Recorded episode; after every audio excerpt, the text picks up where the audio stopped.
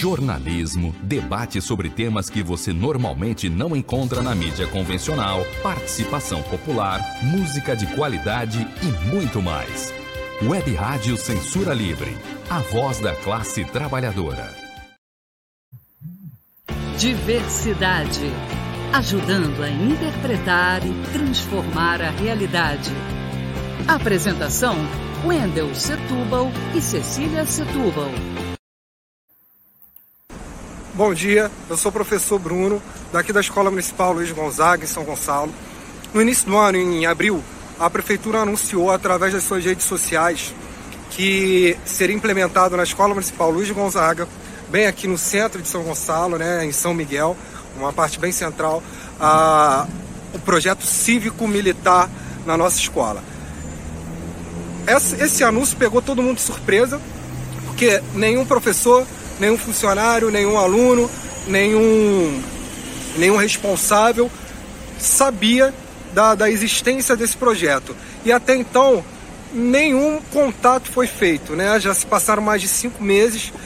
Nós, professores, é, nos mobilizamos, tentamos contato com a direção é, para buscar esclarecimento, a direção não tinha é, é, informações para nos esclarecer. Buscamos então o secretário de Educação, levamos uma carta é, assinada pela grande maioria dos professores da escola pedindo uma reunião com a comissão de educação e com o secretário para que trouxesse esclarecimentos. O secretário me recebeu, representou, recebeu a minha professora Isaura, representando os professores da escola. É, nós argumentamos que não se pode trocar mudar o projeto político-pedagógico de uma escola do nada, sem consulta popular, sem conversar com a comunidade escolar, né, é, com uma imposição política. Já estavam destacados militares para virem para cá a partir de primeiro, do dia primeiro desse mês. Foram suspen foi suspensa, o secretário disse que ele mesmo pediu que se suspendesse a vinda desses militares para cá para para se ambientar com a escola. Imagino que devido à mobilização dos professores. É, é, é muito grave o que está acontecendo na nossa escola, porque atenta contra a gestão democrática que é garantida pela legislação educacional, a gestão democrática da escola. Não se pode mudar, não se pode trocar o projeto político-pedagógico de uma escola sem consulta popular. Não se pode implementar um projeto que é político do, do da prefeitura ou, ou, ou, do governo federal em uma escola sem que a, sem que a, que a comunidade escolar defenda que esse projeto seja, seja implementado. A comunidade escolar que tem autoridade, tem autonomia para discutir o seu próprio projeto político-pedagógico. Não pode ser a prefeitura ou a Secretaria de Educação que tem que, def, que definir isso por nós.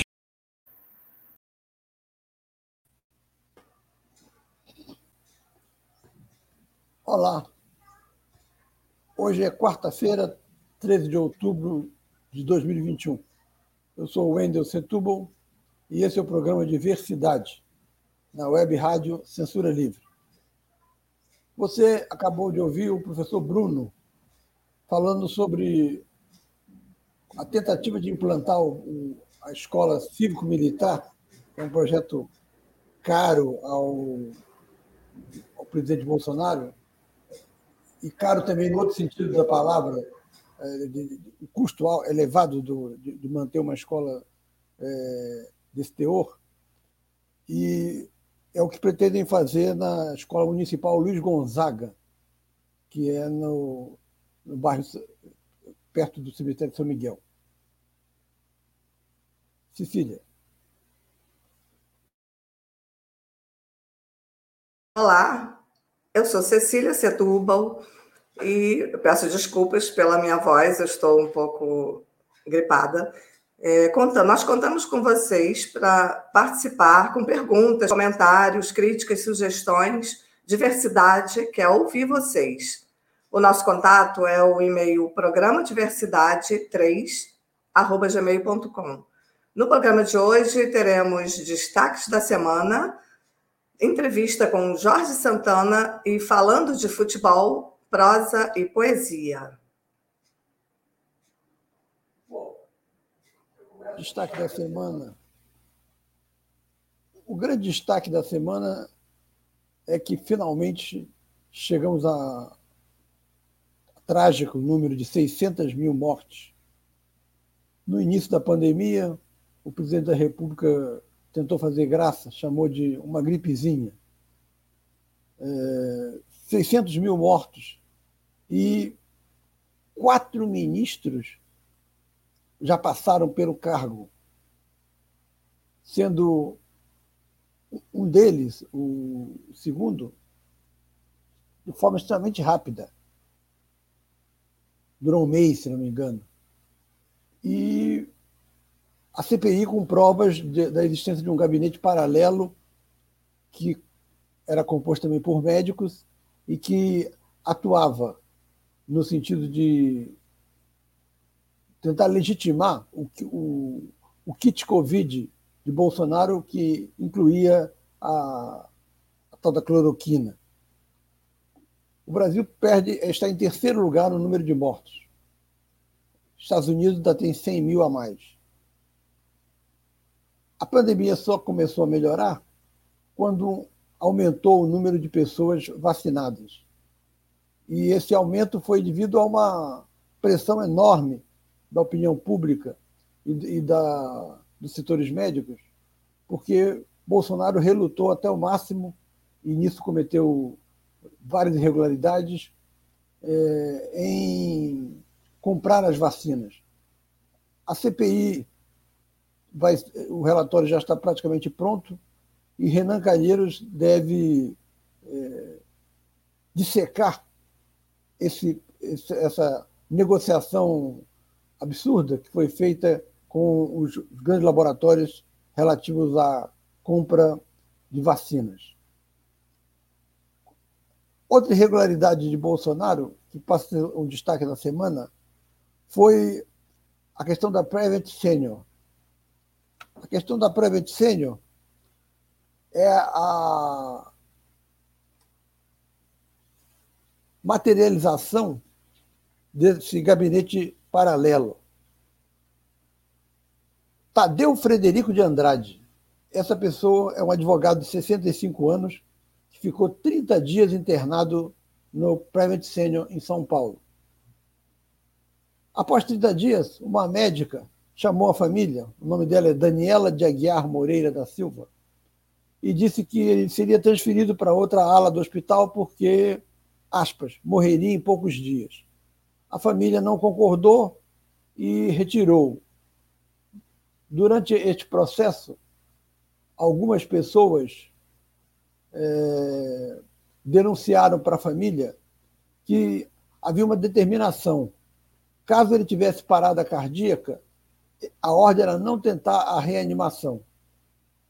Inclusive, se falava de dar uma dose excessiva de morfina para que essa parada cardíaca se efetivasse. O nome disso é assassinato, puro e simples.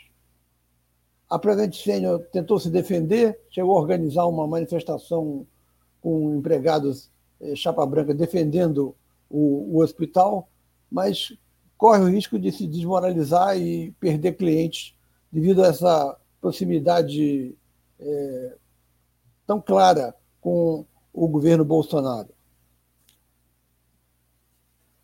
Como se não bastasse isso, cheio de irregularidades, Bolsonaro alega para não providenciar absorvente para estudantes carentes e mulheres em situação de rua, que o projeto de lei ele vetou porque o, o, havia um gasto e, e não era indicada a fonte desse gasto. Isso poderia levá-lo a cometer uma improbidade administrativa.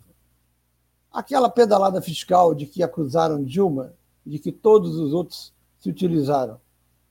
Ele, como se considera probo e honesto, disse que não iria fazer isso, por isso o vetou. A repercussão foi tão negativa que o governo recuou.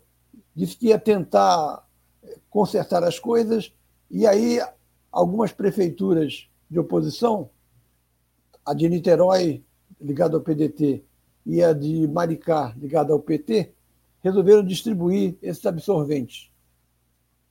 Para se ter uma ideia, há um número elevado de alunas, adolescentes, que deixam de frequentar as aulas no fim do fundamental ou no ensino médio porque não têm condições de comprar o absorvente. E aí ficam sem assistir à aula. O mesmo seria das mulheres em situação de rua que não têm recursos para comprar os absorventes. Mas Bolsonaro aí preocupou-se com a probidade administrativa. O outro destaque na semana importante foi um destaque, é, digamos, paroquial. Ocorreu em São Gonçalo. Dimas Gadelha, que disputou o segundo turno com o capitão Nelson, saiu do PT e foi para o PDT. Foi para o PDT para levar os votos de São Gonçalo, provavelmente será, sairá candidato a deputado federal, para a campanha de Rodrigo Neves, ex-prefeito de Niterói. Dimas Gadelha começou sua carreira política no DEM, que é um partido de direita, que agora vai se aliar ao PSL e vai formar uma, o maior partido conservador, o maior partido da Câmara, que, que se, se, se autodesigna conservador. DEM, do DEM ele foi para o PT. Não explicou essa mudança ideológica tão escandalosa que é sair de um partido que foi teve como origem o PFL e o PDS, que ajudava a ditadura, só mudou de nome e é dirigido pelo neto de Antônio Carlos Magalhães, cuja figura dispensa maiores comentários. Foi para o PDT e o vice dele, Marlos, que tinha saído do PT, tinha ido para o PSB e tinha ido para o PDT, voltou para o PT. É, é complicado isso. É, o político, ao se aproximar da época da eleição, mantém uma relação com os, os eleitores que lembra um pouco o namoro. É uma tentativa de mostrar seus pontos positivos, não mostrar seus pontos negativos, o chamado marketing político, e, e aí, nesse namoro, tentar conquistar o eleitor para votar nele. Bom, nós, o, o namoro hoje, nesses, nesses tempos é, super agitados e de internet, ganhou uma conotação de 15 anos para cá de ficar com. Ficar com é ficar com, com a pessoa durante um dia, dois, uma semana, mas, enfim, sem aquele compromisso que tacitamente se apresenta quando a figura diz: Eu estou namorando eh, João ou eu estou namorando Joana. Então, é o que se chama de uma ficada. Ficar com. É, guardado das proporções, é isso que Dimas Gadelha e Marlos fizeram. Dimas ficou com o DEM, depois ficou com o PT e agora fica com o PDT. Não há coerência ideológica entre essas pessoas. E o pior é que o, o grau de consciência de parte da vanguarda não consegue entender isso. Eu, numa lista de, de debates, eu, eu, quando eu questionei isso, uma pessoa, que aliás vai ser candidata é, ano que vem, disse que o capitão Nelson foi eleito por um partido e está em outro. Qual é o problema? Comparar o capitão Nelson, um elemento de extrema-direita, com a esquerda, que tem uma, uma certa coerência, você sai quando você não vê condições de continuar com, com aquele partido, mas não por mera troca de favores ou interesses, mostra que também há um, uma dificuldade na, dentro do campo de esquerda, principalmente dentro do, do campo social-democrata, onde se inserem PSB, PT e PDT, em realizar esse troca-troca. Por enquanto, é uma ficada de Dimas Gadelha. Quem sabe ele eleito mude de novo ou entre para o PT ou, ou vá para o PSB, enfim, faça alguma experiência do tipo. Falando em, em parlamentares e ficar com, a gente pensa na democracia.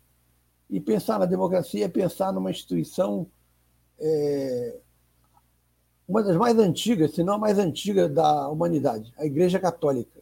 Se mantém até hoje com um alto sentido de, de hierarquia. Particularmente, eu não sou contra a hierarquia, ela tem que existir em alguns casos.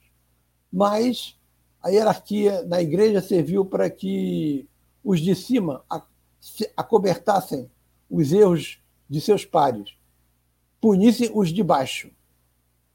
O Papa Francisco resolveu romper isso e vai fazer uma consulta popular dentro da, dos quadros da Igreja Católica, durará dois anos e provavelmente será a maior consulta popular da história. Já da Igreja, já é, porque a Igreja não. Os superiores hierárquicos não consultam os inferiores. E boa parte da, do, do, da alta hierarquia da igreja foi conivente com os predadores sexuais, eh, pedófilos, ou então conivente com os corruptos do Banco do Vaticano, onde houve vários escândalos. O Papa Francisco é considerado por eles um Papa comunista, um Papa liberal que é visto como muito à esquerda, porque é, disse quem era ele para criticar homossexuais. Enfim, essa consulta vai discutir isso. A questão da relação com as minorias, como pode ser mais bem trabalhada, o peso das mulheres, as freiras não são admitidas para determinados cargos eclesiásticos. O celibato, não acredito que o Papa toque no assunto, porque é um assunto espinhoso para a igreja. E é bom deixar, deixar claro que quando morre o, o Papa Paulo VI, deve ter, é, Paulo VI, foi eleito um, um cardeal que era inovador. É, o nome dele, se não me engano, era Luciane. Esse Papa durou 15 dias. É óbvio que ele foi assassinado pela, por alguém da igreja. Não precisa ter assistido aquele filme em que Sam Connery faz o papel de detetive do, da história de Humberto Eco, o nome da Rosa, para chegar à conclusão de que o cardeal Albinoni Luciani, algo assim, é, foi assassinado. Bem, 15 dias depois foi eleito um novo Papa. Esse novo Papa era anticomunista, polonês, que era o país católico mais. É, onde havia o maior número de católicos dentro do chamado socialismo real, e ele foi uma figura determinante, junto com Ronald Reagan e Margaret Thatcher, para a implosão da União Soviética, que nunca nos, representou enquanto é, socialismo real, mas que servia pelo menos de anteparo a, a, ao avanço do imperialismo norte-americano. Acabou a, a, União Soviética, dissolveu-se, o, o, o grande capital norte-americano invadiu o mundo, o neoliberalismo, que está vigente até hoje. E, e mostra um capital sem muita intenção de fazer concessões, reformas, de modo que a, a social-democracia europeia, por exemplo, encontra dificuldades em, em, governar, porque governa sem grande diferença com o neoliberalismo. Um único exemplo bem sucedido de social-democracia, criação de um estado de bem-estar social, foi Lula, nos seus dois mandatos. Resta saber se Lula, ganhando em 22, vai ter, vai ter que é, começar a, a, a, gerir o país numa outra situação que não há 20 anos. Tem uma participação aqui do, do meu grande amigo Carlos Eduardo de Alencastro, dizendo que Lula teria declarado que Dilma nasceu para obedecer ordens e não dar ordens, e depois partiu para o ataque de Ciro a Dilma e Lula, onde eh, Dilma foi considerada incompetente e, e ele indaga sobre o Ciro. Eu não entendi muito bem essa o que deve ter sido colocado, o, o Duda. Aliás, não dá para concordar que Dilma nasceu para obedecer ordens. Dilma sempre foi autoritária ela fez uma gestão na Secretaria de Fazenda do PDT do Rio Grande do Sul, e lá é que ela pulou também para o PT, deu uma de Dimas Gadelha, ao contrário, e foi é, nomeada para o cargo ao, que tinha sido demitido o José Dirceu. A questão de Lula é que Lula não admitiria perder poder. Por isso, Lula se livrou de José Dirceu, se livrou de Palocci e entronizou é, Dilma Rousseff, porque ela seria mais é, cativa a ele, porque ela não tinha tradição dentro do PT. Dilma fez um, uma, uma continuação do governo, mas já na mudança para o segundo governo, ela fez uma campanha à esquerda, mantendo Guido Mantega, e, ao se eleger, em dois dias, escolheu um gerente do Bradesco para ministro da Fazenda. Aí as coisas desandaram, ajudado pela, pela direita que fez greve de investimentos, e aí o país entrou numa crise da qual não saiu. Estamos hoje num regime, pode se chamar de estagflação. O país não cresce e, ao mesmo tempo, há a inflação. Ora, a inflação se justifica quando o país, a economia está crescendo, porque aí todos querem ganhar mais. Quando não está crescendo e há a inflação, é o pior dos mundos possíveis. É esse que não está sendo legado por Jair Bolsonaro. O, custos, principalmente do, do, do, da gasolina e do gás, são custos que não são legislados pelo, pelo presidente da República, são, são custos atrelados ao, às variações do dólar, são os maiores responsáveis pela inflação que atinge com muito mais virulência os, aos pobres. Por isso que Bolsonaro despenca na popularidade, embora não haja ainda condições, como já afirmamos aqui reiteradas vezes, de ser derrubado via impeachment. Aguardemos o relatório de Renan Calheiros e seus desdobramentos e a posição do STF. Não entra, não estava aqui no, no script do destaque da semana, mas eu não posso deixar de fazer menção a um, um acontecimento que vem há uma semana no Rio de Janeiro. O rapaz foi preso sendo acusado de, de ser o pai dele chefe do tráfico. Ele está há uma semana preso e quem o prendeu, polícia, e quem o, o manteve preso, juiz, não, não tiveram a, a, a sensibilidade de olhar quais eram o nome da mãe dele, do pai. O nome do pai é, é idêntico ao do, ao, do chefe do, do, do, lá, lá do tráfico. E, mas as datas de nascimento são diferentes. Não tiveram sequer isso. E o rapaz, até hoje, quatro horas da manhã, quando eu vi o noticiário no Hora, hora 1 da, da Globo, continua preso há uma semana sem ser a pessoa a quem eles procuram. Realmente, é, no século, no início do século XX, um rapaz que pediu que, antes de morrer, queimassem toda a literatura dele, que era ruim, é, mas infelizmente, felizmente o amigo dele se recusou, fez algo parecido. Era um tcheco chamado Franz Kafka e fez um livro chamado O Processo, em que um, um, um cidadão é processado, tenta saber por quê, não consegue, é preso, condenado, morre e sem saber por quê. Esse rapaz está uma semana preso e não é o filho do traficante, como a polícia alega. É um Brasil cada vez mais bizarro mas bizarro, infelizmente, para os pobres. É isso aí. Cecília.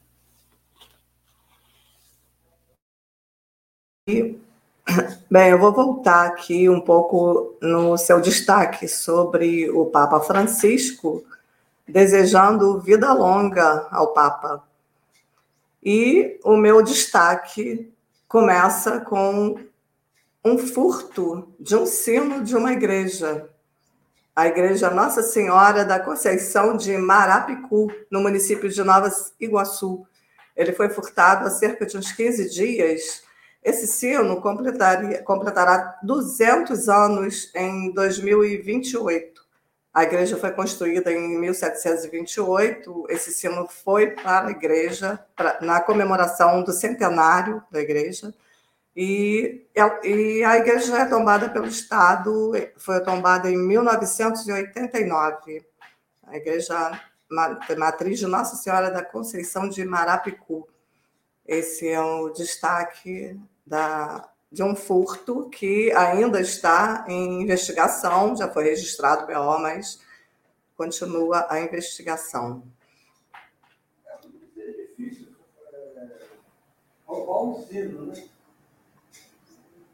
É e... É difícil tirar de uma igreja. Mas, pelo visto, em Nova Iguaçu é, é uma é o micro Brasil. Tudo pode, tudo vale. Tudo pode, tudo vale. Roubar um sino. Enfim. Sim, eu, observei que há vários locais onde está havendo roubo de sinos. É, uma, é um procedimento difícil, mas está se tornando meio comum, né? A questão é descobrir se não está num ferro velho e fazer uma busca para que se descobrir o que que o que que estão querendo fazer com esses sinos, né? Com essas peças que na verdade são peças históricas e que deveriam estar em seus lugares, né? Para para preservação do, do, de um patrimônio.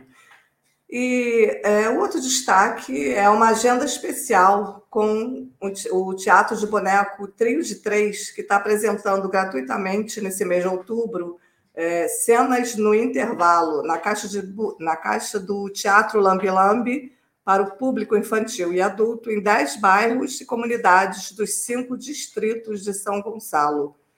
Encerrada a agenda especial, vai ser produzido um vídeo mosaico com fotos, depoimentos de moradores e informações sobre o local visitado. Esse vídeo vai ficar acessível na página do Trio de Três, no Facebook. O teatro já se apresentou em Sacramento, Mutuá, é, Mutondo e Itaoca. E os próximos bairros serão Ipuca, Complexo da Coruja e Tenente Jardim, Porto Velho, Jockey e Largo da Ideia. Na ficha técnica consta a concepção e manipulação da atriz bonequeira Cleice Campos, com apoio cênico e de produção da atriz Rosite Val. A confecção de objetos, imagens e ilustrações das cenas são de artistas plásticos convidados, Ana Sobral, Nelma Boechat e Gustavo Guilherme. A agenda especial do Trio de Três é um resultado de um, de um edital público, de uma seleção pela Lei Aldir Blanc. E vamos agora ao nosso intervalo.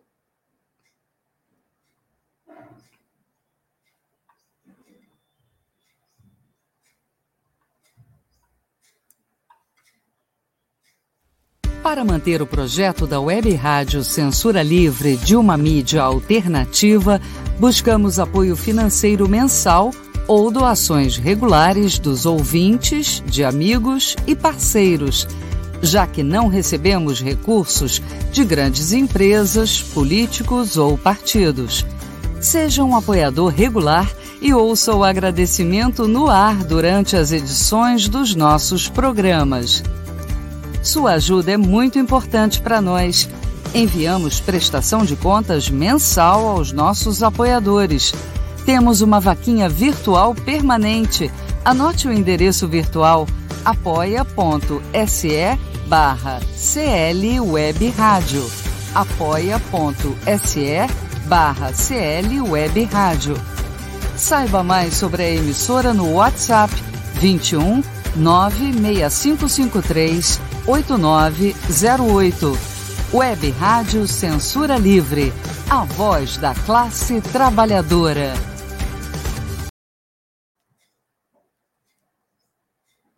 Diversidade. Ajudando a interpretar e transformar a realidade.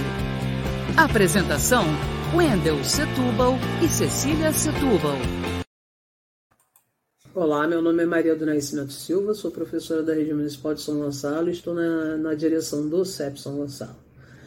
É, essa semana a gente vai ter Dia do Professor, que infelizmente a gente não tem muito que se comemorar no município. Né? Entre tantas outras questões, nós temos aí o descumprimento do TAC, que completará três anos. Né?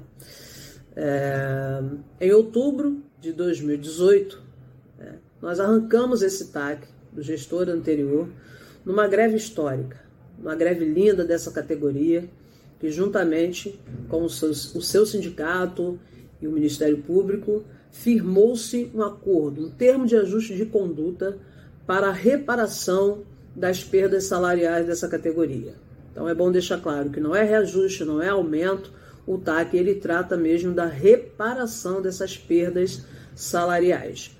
É, veja que em 2018, quando nós conseguimos o TAC, o salário, o piso nacional pago por São Gonçalo, a categoria era um piso de 2014. Então veja bem, era uma defasagem de quatro anos. Né? E de lá para cá, o que mudou? Infelizmente, de lá para cá, nós tivemos aí o descumprimento do TAC e hoje, em 2021, a categoria continua recebendo com defasagem de quatro anos. O piso salarial hoje pago em São Gonçalo é o piso de 2017. Né? E nós temos ainda aí uma, uma gravidade dentro disso, que são os inspetores e alunos e as a, merendeiras que deveriam estar acompanhando aí o aumento, né, de acordo com a, o firmado no TAC, o aumento do salário mínimo deveria ser repassado para esses, esses funcionários. E infelizmente não está acontecendo.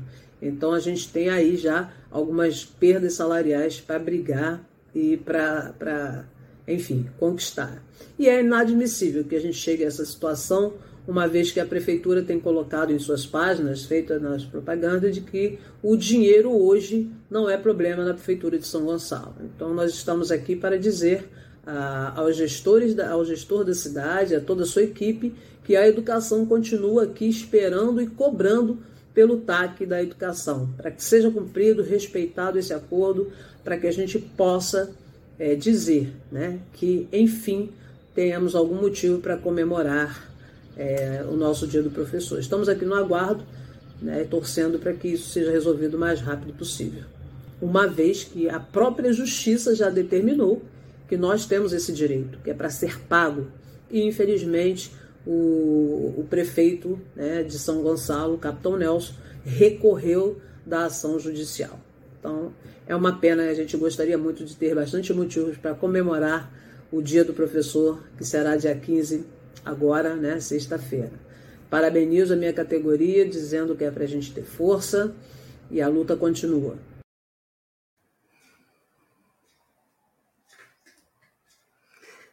Bem, é, realmente o professor merecia uma notícia muito melhor. Né? É, a direção do CEP participou no dia 4 de outubro de uma reunião com o secretário de Educação, o Maurício Nascimento. É, o, também participou o mandato do professor José Amar, os, do vereador, né? É, os professores Bruno e Isaura, da Escola Luiz Gonzaga.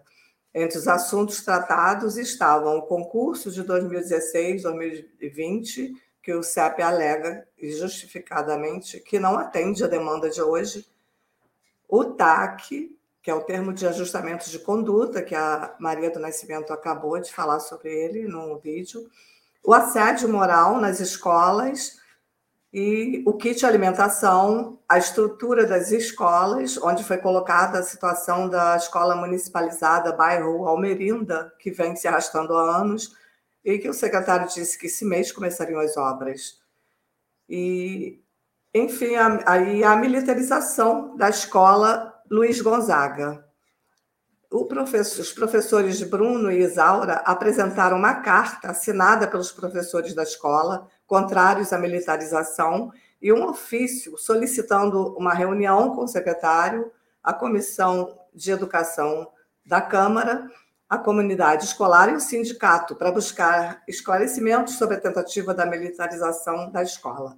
O secretário ficou de marcar uma reunião para esclarecer a comunidade escolar.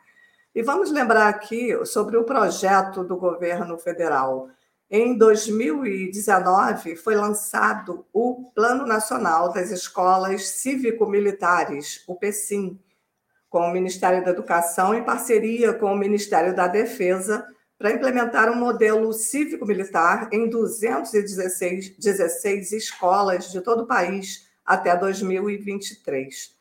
Cada escola receberá em torno de 600 mil reais para melhorias e adequações de infraestrutura.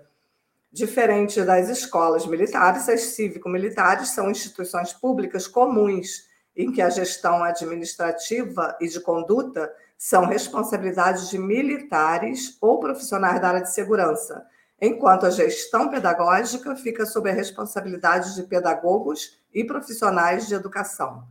As escolas devem obedecer a critérios como situação de vulnerabilidade social e baixo desempenho no IDEB, e atender de 500 a 1.000 alunos do sexto ao nono ano do ensino fundamental ou médio e aplicar uma consulta pública à comunidade sobre o modelo, que é justamente sobre isso que o professor Bruno falou inicialmente na entrevista né, que não houve uma consulta pública e é isso que eles estão reivindicando. O projeto do governo federal vem recebendo críticas por promover a exclusão de minorias e diversidade e pelo fato da censura não colaborar para formar cidadãos críticos, pelo investimento diferenciado, deixando em segundo plano melhoria do, do salário do professor e escolas que precisam de reformas e novos equipamentos. É isso. Nós temos a Sina do Sino. Em São Gonçalo, nós temos o Museu de Umbanda. Essa é a entrevista de hoje com Jorge Santana, que já havia anunciado, numa anterior entrevista dada à colega Deise Alvarenga, a possibilidade de criação do Museu da Umbanda, porque a Umbanda nasceu aqui em São Gonçalo, e agora já, já tem informes mais concretos, inclusive data de inauguração. Esse é o teor da entrevista que fazemos com o doutorando Jorge Santana, é, cujo pai foi um dos criadores do movimento negro aqui em São Gonçalo. Ele é entrevista.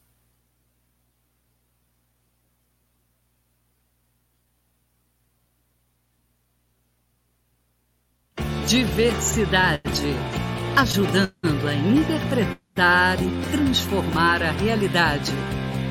Apresentação: Wendel Setúbal e Cecília Setúbal.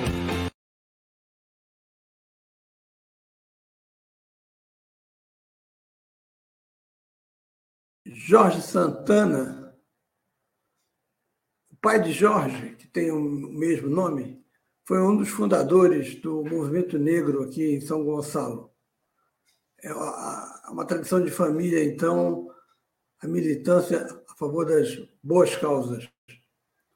E Jorge hoje vai falar, entre outras coisas, do Museu de Umbanda.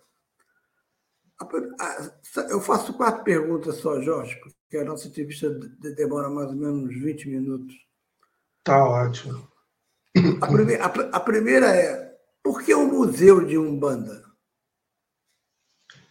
É, então, a, o que a gente tem a registro até hoje, é, a Umbanda é, é a única religião brasileira, né? nascida no Brasil é, no final do século XIX, início do século XX.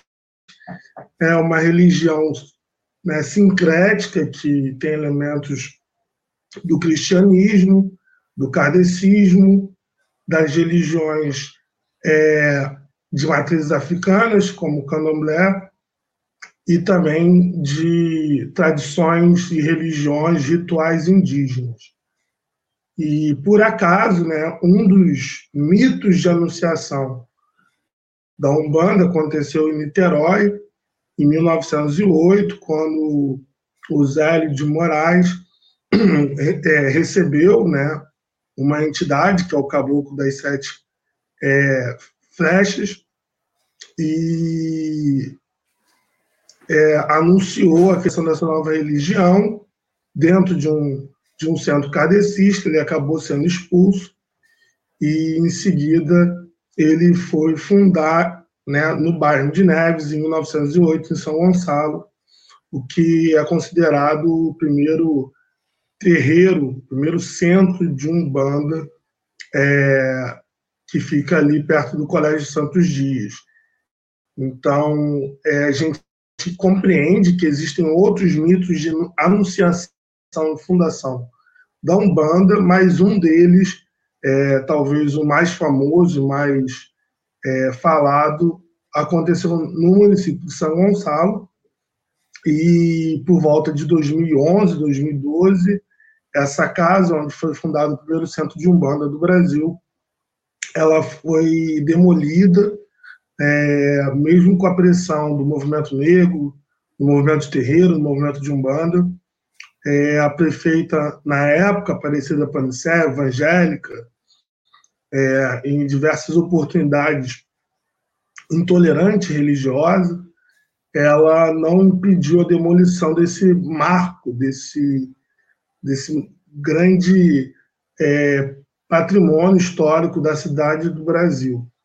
É, e aí, obviamente, que o Museu, o Museu Umbanda, que é uma ideia que parte do pai Fernando, da tenda São Lázaro, é, que fica ali no, no Pita, é, junto também com o Luciano Tardoc, jornalista, professor, historiador, e eu também, como historiador, professor de história, é, venho com essa ideia de tentar trazer e re rememorar essa história, não apenas preso à história dos de Moraes, mas falando de toda a complexidade da Umbanda, é, de todos os desafios que essa religião vem enfrentando desde o seu nascimento, tanto a partir da repressão na República Velha, no Estado Novo, até chegar aos dias atuais, onde essa religião enfrenta é, grandes ataques devido ao fundamentalismo é, neopentecostal. Então, esse Museu Umbanda ele vem para resgatar essa história, mas vem também para falar né, dessa religião durante tanto tempo e ainda hoje é, sofre tanto, especialmente pelo desconhecimento que as pessoas têm sobre o que é Umbanda. Eu tenho duas, duas coisas a observar. A primeira é que você falou que ela é uma região, uma religião que, é, que se baseia no sincretismo, né? E o interessante é que o, a região católica, embora se, se considere monoteísta, mas o, o culto que eles fazem, ontem eu observei isso durante a cobertura do Jornal Nacional, a, as, as, as santas e os santos, no caso Nossa Senhora Aparecida, lembram o culto que os gregos faziam aos, aos vários deuses. Tinha Zeus, que era o deus máximo, mas tinha o deus da, da medicina, o deus da, daquilo, de várias coisas. O catolicismo se parece um pouquinho nessa questão do, de santos e santas que são mais idolatrados, às vezes, do que o próprio Deus monoteísta, é, a religião católica utiliza um, algo parecido com o, o, os gregos antigos. E a segunda coisa era sobre o, o meu pai, era dentista, ele foi diretor do primeiro hospital de Umbanda, que se criou em Nova Iguaçu, na Baixada Fluminense. Isso, no, se não me engano, em, em 68. Eu me lembro que eu, eu, eu saía da, das passetas de 68 e ia direto para o hospital é, que era numa estação anterior à Nova Iguaçu, chamada Juscelino. Bom, você já começou na prática a responder segunda pergunta, mas ela pode ser mais abrangente. Quais instituições e pessoas que estão no projeto? Ah, primeiro, é, é interessante você trazer essa questão de religiões. Você trazer essa questão né, de que não existe religião pura e que é uma verdade é, muito, muito pouco falada. É, e eu acho que a Umbanda tem uma, um avanço, uma inovação nesse sentido, que é uma religião que assume ser sincrética, né, que assume ser fruto do cruzo né, de diversas religiões que estavam né, e, e, ainda estão presentes no Brasil. Né? Ela não prega esse purismo que é muito habitual das religiões, ignorar ou apagar o, os registros das influências e, e dos legados de outras religiões na sua construção e na sua constituição. É, então, o projeto ele nasce do pai Fernando é, de Oxum, que é uma figura muito importante, uma liderança religiosa extremamente militante, zelosa e preocupada com a cidade, não só com a religião. É, e tem também o Luciano Tardoc, é, e tem outras figuras de São Gonçalo, como o apoio do vereador Romário Reis, o apoio do, do, do vereador é, Josemar Carvalho, o apoio do deputado estadual Pinheiro, é, outras figuras de São Gonçalo é, têm apoiado e participado.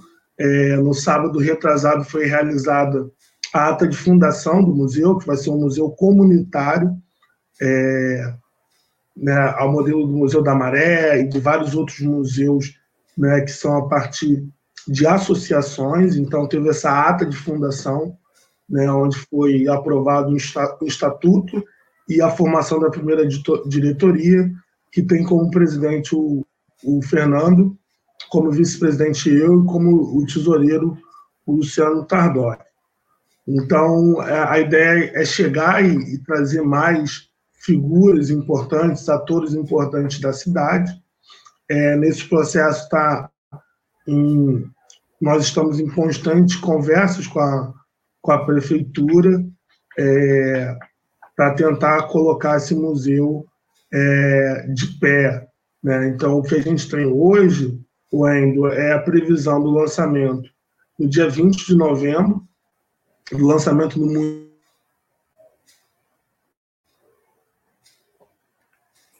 O som, o som ficou ruim um pouquinho. Pois, né, ainda sem uma data que a gente possa é, dar agora, mas a gente pretende ter um lançamento do museu é, físico. Né? E estamos lutando com, com, com forças e, e tentando conversar com diversos setores para poder alcançar esse desafio de, de construir um museu da Umbanda em São Gonçalo. Houve um, problema, houve um, um pequeno problema técnico na hora que você, que você falou. É dia 20, que horas? De novembro, 20 de novembro. É, vai ser na parte da noite. A hora não está confirmada, mas deve ser algo entre os de problema técnico. De horas, no Teatro de São Gonçalo. Ah, no Teatro Municipal? Isso. Uhum.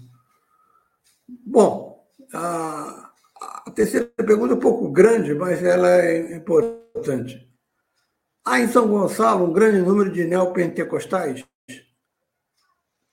Dizem que é o maior do estado, do município que tem o maior número de, de neopentecostais, cuja referência é Malafaia, Edir Macedo, R.R. Soares entre outros, que desrespeitam os cultos afros, ligando-os ao demônio. Existe o temor por pichações e outras agressões fruto da intolerância?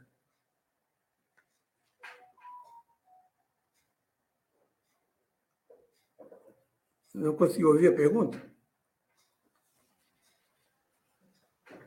Conseguiu, conseguiu ouvir a pergunta? Sim. Consegui, consegui, sim. É, então, a gente sabe desse desafio em São Gonçalo. É, nós sabemos não só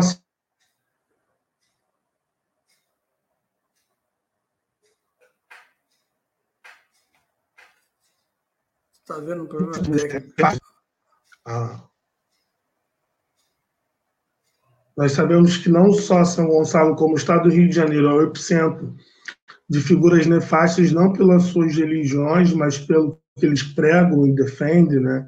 sendo homofóbicos, racistas, é, intolerantes. É, a gente não pode deixar de dizer que a Flor de Lis né, é de origem né, de São Gonçalo, tem, tem a sua igreja em São Gonçalo. Malafaia, como você falou, do Rio de Janeiro. É, o Edir Macedo, também da cidade do Rio de Janeiro. Então, tudo isso a gente entende que é um desafio muito grande, mas que não podemos nos furtar de fazer esse enfrentamento, porque é, o racismo religioso, nos últimos 30 anos, ele avançou é, de maneira acelerada, é, incólume no Rio de Janeiro, e acho que a gente acha não, né? A gente tem certeza que o Museu da Umbanda ele vem para combater, né, todo esse estrago que tem feito esse radicalismo cristão, não só na cidade de São Gonçalo, mas no Brasil como um todo. Então, assim, há um medo, mas há um medo que não nos imobiliza de continuar com essa empreitada, de fazer essa construção, de fazer essa transformação, de caminhar para frente. Né? Então, acho que isso é o que nos move, isso que nos faz, nos dá mais vontade ainda, energia para a construção desse museu, de que nós não podemos é, nos auto-sabotar devido ao grito e às ações dos racistas e dos intolerantes, que infelizmente é uma realidade no nosso Brasil, mas o Museu da Umbanda é um dos instrumentos de combate a essas figuras que tanto semeiam ódio na, na nossa sociedade. Bom, a gente com certeza estará presente na inauguração é, no dia 20, lá no, no, no Teatro Municipal. É, Saindo um pouco da questão do Museu da Umbanda, eu queria que você falasse sobre, porque era muito importante, o, o tema de sua tese de, doutorado, para que as pessoas saibam. Ah, sim, né? A minha tese de doutorado, né? minha pesquisa de doutorado teve início em 2019. É, eu comecei estudando uma ocupação de de pessoas sem teto de um prédio chamado Prédio da IBGE, que era situado no, no pé da favela da Mangueira. Era habitado mais ou menos por 200 pessoas. E aí, quando iniciei a pesquisa, é, as famílias foram removidas e a partir de então estou estudando é, como essas famílias estão aguardando e resistindo pela a, a esperando né, a construção do condomínio de casas populares do Minha Casa Minha Vida, que já está atrasado já em quatro anos, é, devido à política do governo federal de ter acabado com o programa e ter cancelado a construção de vários condomínios de casas populares, não só no Rio de Janeiro, mas pelo Brasil como um todo. Uhum. Aliás, a cunhada da Cecília ela, ela, ela trabalhou no IBGE, que é o, o, o prédio que seria é, alterado para a construção de casas populares, né? mas está parado. Tá. E eu, eu, eu, participo de um núcleo do pessoal cujo fundador foi o Jorge, foi o Jorge Santana, o núcleo Tamoios. Ele é um militante também é, da, da, política partidária. É, Jorge, como, como, como é que você vê esse impasse na, na conjuntura em que nós não temos força para derrotar Bolsonaro e ele está enfraquecido e, embora pense em um milagre no segundo turno. Como é que você vê essa, essa confusão e, e a posição do PSOL, que é, é, é, é criticada internamente, é, e fora pelo, pelo PSTU de que está se abrindo mão do, de uma plataforma, de um programa, porque o Lula faz negociação com gato cachorro, centro, direita, etc. Como é que você vê isso? É, não, é, foi um prazer participar e militar junto né, com você, Wendel. É, sempre aprendi muito. E o desafio hoje é um desafio de olhar para a conjuntura e entender o que é Bolsonaro, o que ele representa, não só no Brasil, mas como é, no mundo, né? é um dos grandes expoentes do, do fascismo é, contemporâneo. É, não é uma, uma figura é, de pouco tamanho, de pouca representação. É, então, é um desafio fazer esse, o pessoal fazer esse enfrentamento ao Bolsonaro e, ao mesmo tempo, é um desafio tensionar que a candidatura do PT, do Lula, ela possa né, ter uma agenda, possa ter uma incisão, possa ter uma ação mais à esquerda.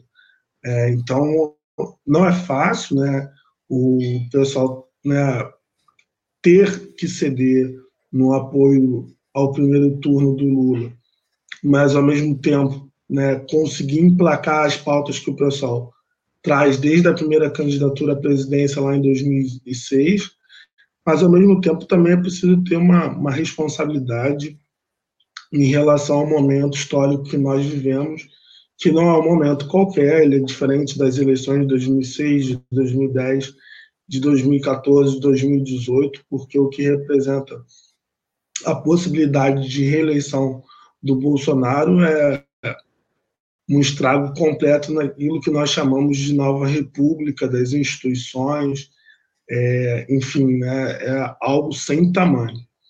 É, então, acho que o esforço do pessoal é, é um pouco nisso, nessas duas mãos, de manter as suas pautas, é, aquilo que o pessoal sempre defendeu, sempre como né, um partido mais à esquerda do PT, mas ao mesmo tempo não podemos deixar de olhar para a conjuntura atual e, e, do que representa também a, a candidatura do Lula, né, diante de todos os ataques, diante da prisão, diante de uma operação Lava Jato que foi construída em, em parte para sepultar a candidatura dele.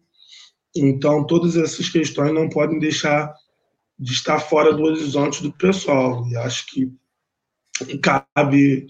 O pessoal não pode se furtar da responsabilidade, mas também não pode se furtar seu papel histórico de ter sido, né, em, em todos esses anos, um, um partido que sempre pautou pelas suas é, pautas históricas de esquerda e que nunca se furtou de defendê-las em todas as candidaturas presidenciais que participou desde a fundação. Você que é ligado a uma, a uma corrente, o, pessoal já tem candidato ao Senado no, no, no Rio? Não, que eu, que eu saiba, eu desconheço né, algum nome, uhum. é, tanto ao Senado, ao governo do Estado, acredito que já devem estar sendo discutidos, já devem ter alguns nomes ventilados, mas eu não conheço, a princípio, nenhum nome, não. Porque o, o, o candidato do PDT é Ivanir dos, dos Santos, você sabe?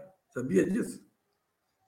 Então, eu estou vendo ele, né, vi ele na atividade com o Ciro, vi ele tem um movimento agora PDT Axé, né, até que o Marcelo Monteiro também faz parte. Mas acredito que pode ser sim, até porque na última eleição ele queria ser candidato ao Senado, né, e acabou né, sendo cortado de última hora e tudo mais. Mas pode ser bem provável que o Vani seja o candidato ao, ao Senado do PDT e que é um, uma figura muito importante né, o fundador da, da marcha contra a intolerância religiosa que acontece todos os anos desde 2008, né, uma figura que já foi do PT, enfim. Esse ano não teve. Esse ano não teve a marcha, não, né? Esse ano teve a marcha, ela foi menor, é, enfim, né, com as questões de distanciamento social e tudo mais, mas teve a marcha no segundo domingo de setembro. Se não me engano. Ok. Dia 20 estaremos lá voltando a entrevistá-lo e, aos demais. Tá bom. Sucesso, sucesso com Obrigado. você de Umbanda. Até a próxima, Jorge. Até a próxima. Obrigado, Wendel. Um abraço a todos. Obrigado.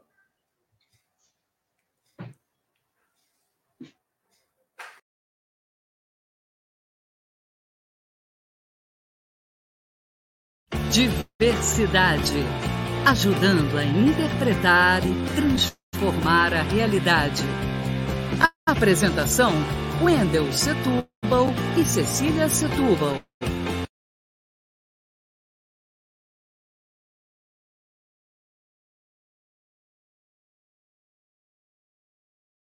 Agora no último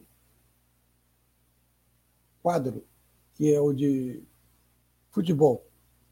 É, é, eu já tinha colocado antes, mas a gente reitera o pedido de desculpa pelos problemas técnicos que a internet causou na entrevista com Jorge Santana. Já completamos a nossa hora de, de, de programa, vamos avançar um pouquinho. No dia 3 de janeiro de 1971, saiu um texto escrito por Pier Paolo Pasolini Pasolini era um cineasta polêmico na Itália. Ele era homossexual assumido, era do Partido Comunista Italiano. É, foi morto por um garoto de programa, assassinado. O Pasolini, nesse texto, que foi feito meses depois da conquista da Copa do Mundo pelo Brasil, ganhando de 4 a 1 da Itália, compara o futebol com a literatura e ele diz que o futebol poderia ser jogado como uma, uma prosa realista. Segundo ele, o exemplo seria alemães, ingleses e italianos. Ou então, como se fosse poesia. E ele dá como exemplo os brasileiros. Comparando com a literatura, porque a literatura faz essa distinção entre a prosa e a poesia. Lógico que a, a prosa a, produziu obras de enorme valor, mas a maneira de tratar as palavras como poesia evidencia uma sensibilidade muito maior. Futebol em prosa era o futebol coletivo, que buscava o gol, segundo ele, através de passes sucessivos e triangulares. Esse tipo de futebol em prosa desprezava o drible em nome do esforço coletivo, do futebol coletivo. Com exceção do contra-ataque, rápido. Era um futebol bastante previsível. O gol viria naturalmente como uma conclusão oriunda da organização coletiva. A gente lembra aqui a burocrática, mas é, pragmática Alemanha, em 54, derrotando a fantástica seleção da Hungria. 20 anos depois, derrotando a fantástica seleção da Holanda. E anos depois, nos impingindo em Minas Gerais um 7 a 1. Agradecemos aqui o comentário de, da amiga Daisy sobre o, o, o programa. O futebol poético seria de dribles, toques de efeito, que Pasolini chamava de gratuitos, mas ao mesmo tempo eficazes, porque, segundo ele, o gol seria inventado, aspas, por qualquer um de qualquer posição ele chega ao ponto de chamar os, os dribladores brasileiros de portadores de aspas, capacidade monstruosa de fazer gols. A prosa, ao contrário, é linear, é pragmática.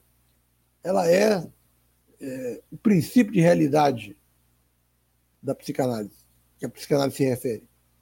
Pasolini também se refere ao que ele chama de um arranque sublime. O que é o arranque sublime? É aquele sonho utópico de sair driblando todo mundo até fazer o gol. Não tão utópico assim, porque na Copa de 1986, Maradona fez isso com os ingleses. Ele driblou todos os ingleses que apareceram e fez o gol da Argentina contra a Inglaterra é, pós a, de, a derrota política nas Malvinas, ou como os ingleses chamam Falkland, que a Argentina tinha sofrido da Inglaterra. Há mais dois exemplos desse arranque sublime a que se refere Pier Paolo Pasolini. O gol de placa de Pelé no Maracanã, que ganhou esse nome placa porque foi pedido uma placa pelo então jornalista esportivo Joelmir Betting, que virou comentarista político já e economia já falecido, é, onde Pelé, segundo a lenda, dribla todo o time do Fluminense, 1959, se não me engano, esse, esse jogo. E ainda um gol que o Pelé fez contra o Juventus, que era um time da rua da Javari, no bairro da Moca. Eu, quando tive que sair do Rio por questões políticas para ir morar em São Paulo, morei na Moca. Passava pela rua Javari. Olhava o estádio, era um estádio de futebol. Um dia passei com um companheiro que era de São Paulo, ele falou: é aí que Pelé jogava contra o Juventus. Aí eu olhei para o estádio e falei: aqui? Pois é, na rua Javari, na Moca, o Pelé fez um gol em que, segundo conta, constam, deu chapéus em toda a defesa. Chapéus é o termo de São Paulo, aqui a gente chama de lençóis. É jogar a bola por cima do jogador e, e pegar do outro lado. Deu o chapéu até no goleiro e fez um gol. Infelizmente, esse golaço fantástico não foi é, gravado. E em 1996, apareceu hoje na. Acho que no Hora 1 da Globo, o, ou não, ou foi ontem no, no, no, intervalo de, do jogo Botafogo e, e, e Cruzeiro. O gol que Ronaldo Fenômeno, 20 anos, magrinho, jogava no Barcelona, fez em 1996. Driblou pelo menos quatro ou cinco jogadores na área, dribles curtos, secos, até tirar para o gol. Finalmente, também lembram algo semelhante feito por Messi contra um time de mediano na Espanha, o Getafe, em abril de, de 2007. Bom, em 1970, a prosa italiana foi derrotada pela poesia brasileira, 4 a 1. O time brasileiro era altamente superior à Itália. Na verdade, a Alemanha, que perdeu da Itália o direito de jogar contra o Brasil, já era melhor do que a Itália. E a imprensa esportiva elegeu o Brasil e Inglaterra, realizado na terceira rodada da, da Copa do Mundo, o, o, o quarto, não, não, não tenho certeza, como o melhor jogo da Copa. Um jogo de 1 a 0, aquele em que a, a, a famosa cabeçada de Pelé, defendida pelo goleiro Gordon Banks, que se refere como a, a melhor defesa de um, de um goleiro em toda a história do futebol. Só que em 1982, a poesia, futebol poesia do técnico brasileiro Tele Santana foi derrotado pela pragmática Itália, medíocre, que passou a primeira fase com três empates e só ganhou da Coreia do Norte. E foi jogar contra o Brasil, desacreditado, e Paulo Rossi, naquele dia, estava encantado, fez três gols e o Brasil foi derrotado. O futebol de poesia foi derrotado. Hoje você não tem essa distinção que o Pasolini fez em 71 de futebol de prosa e poesia. A partir do momento que os jogadores foram para a Europa, brasileiros, africanos, é, o futebol europeu ganhou em, em qualidade. É, isso mudou. Ou seja, há uma mistura de pragmatismo da prosa e a, o, o, o, que se chamaria de imprevisível do, do, do futebol poesia no futebol europeu futebol, na verdade, estaria hoje é, bastante unificado. É, é, uma unificação que na Europa é por cima. No Brasil, em outros países, infelizmente, é por baixo. E se o, o internauta que está me ouvindo perguntar se o futebol que o Brasil jogou contra a Colômbia é de prosa ou de poesia, perdão, internauta, não tem como responder. Aquilo pode ser tudo, menos prosa e muito menos poesia. Um bom resto de semana e até a próxima. Cecília.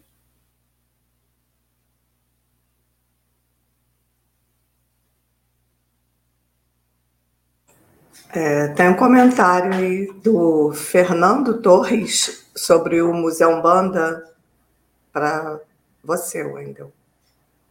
Fernando Torres é, é, a pessoa a que o Jorge Santana se referiu como o, o, futuro presidente da, do Museu de Umbanda. A declaração dele é, é o Museu Umbanda será uma porta aberta contra a intolerância religiosa, sendo usado, digitou errado aqui, como instrumento de Estado para acolher denúncias de racismo religioso. Espero que o, o manter essa tradição, o Museu de Umbanda cumpra esse papel para combater a intolerância religiosa que no Brasil ganha contornos claramente políticos de extrema direita.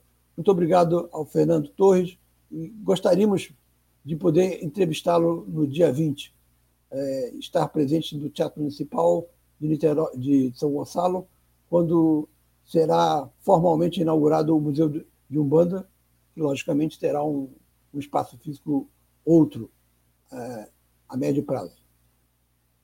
O programa já avançou bastante 10 minutos.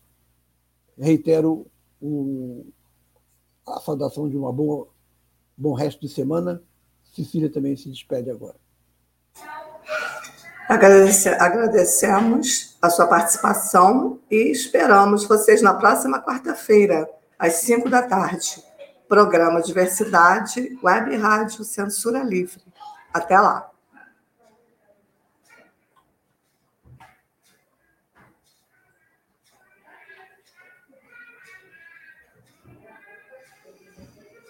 Diversidade ajudando a interpretar e transformar a realidade.